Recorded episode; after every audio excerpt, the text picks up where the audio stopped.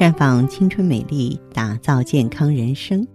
各位听众朋友，大家好，您正在收听的是《普康好女人》节目，健康美丽热线已经为您开通了。您有任何关于健康养生方面的问题，可以在微信公众号搜索“普康好女人”，普是黄浦江的浦，康是健康的康。添加关注后，直接恢复健康自测，那么您呢就可以对自己身体有一个综合的评判了。今天的节目当中呢，我们和大家聊一聊气虚。您看现在呢，不少年轻人啊，回到家就直接窝在沙发上，或者是直接来个葛优躺，不仅对什么事情都提不起兴趣，还气短，说话都费劲儿。这类人呢，往往都被身边的人念叨：“你怎么那么懒？”实际上呢，我们中医对此啊有专门的定义，那就是气虚。气虚的人呢，精神不足，所以看起来呢才会非常的乏力。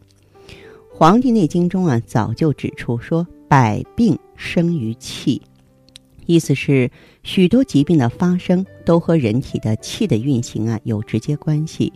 中医讲的气虚，其实就是指的人一身的气不足，还有气息低弱、脏腑功能状态低下。那么气虚呢，主要分为肾气虚、脾气虚，还有肺气虚，啊，其中脾啊是气血的源泉，它不断的消化吸收食物的水谷精微，然后转化成气。但是如果长期吃一些寒凉、过于油腻的食物，都会伤了脾胃。脾气虚的人呢，就会出现腹泻呀、四肢无力啊、不容易消化的症状。肾虚的虚的人呢，大多是身体透支了，熬夜，啊，疲劳工作都是肾气不足的原因，就会出现腰酸呀、周身乏力、手脚不温。尤其是随着人的年纪呢越来越大，肾气不足的现象也更加明显。而肺气虚的人呢，大部分是缺乏运动，通常就会出现气短、语言低微、自汗、容易感冒的症状。根据气虚的部位不同呢，症状。也是有一些差别的。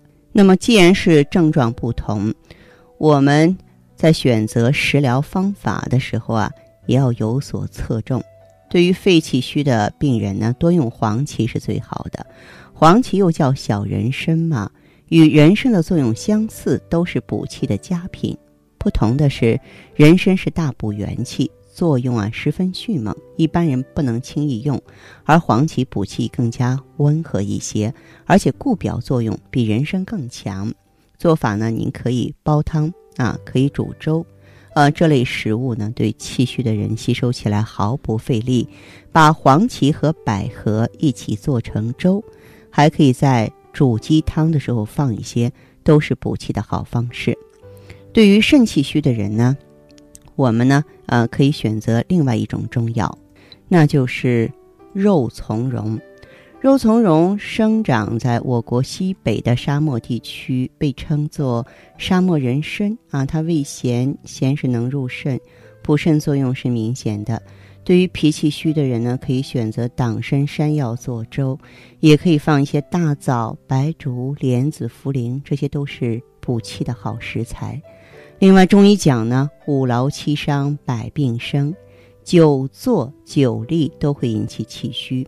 对于长时间久坐办公室的人来说，多进行护卫锻炼，有利于改善气虚。尤其是对于肺气虚的人呢，可以做一些有氧运动。当然，如果你从事体力劳动、运动过多的人，气虚你就要适度的休息了啊。这些原则当然是灵活多变、因人而异的。当然，只说气虚呢，还显得不全面。嗯，其实我们中医呢有一个口头禅，嗯，我们说是四大虚啊，首当其冲的就是气虚。我们说元气不足嘛，是人体生命的根本。啊，这个气呢，它是我们身上就是各种器官能够正常发挥作用的原动力。如果人的这种动力不足，身体就容易出毛病。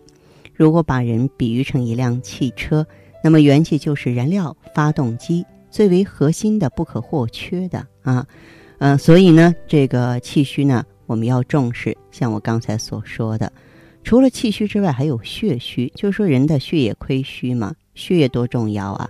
它是携带营养物质的载体。如果血液亏虚，身体无法得到营养补充，五脏的功能呢就会越发的衰弱。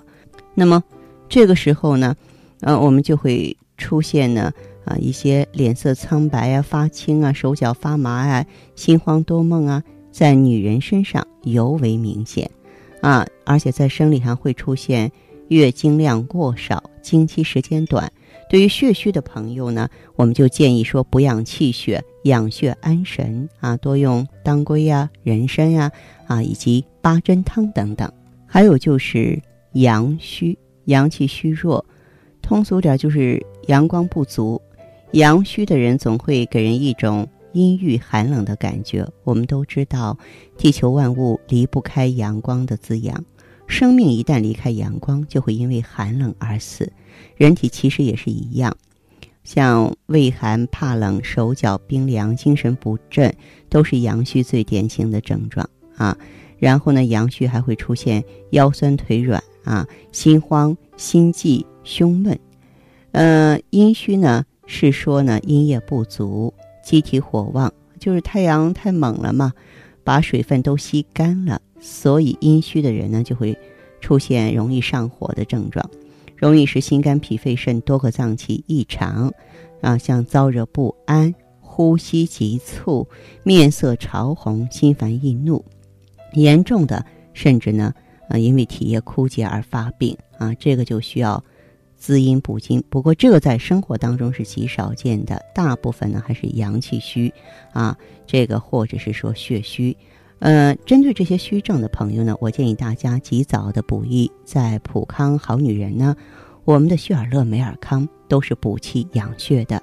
旭尔乐呢，能够气血通补，而美尔康呢，能够大补元气啊。所以用的好、用的巧的话，虚怕什么呢？我们一样可以补回来。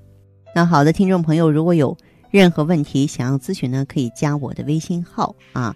芳华老师啊，芳华老师的全拼，嗯，公众微信号呢是普康好女人。当然，你也可以直接拨打电话进行咨询，四零零零六零六五六八，四零零零六零六五六八。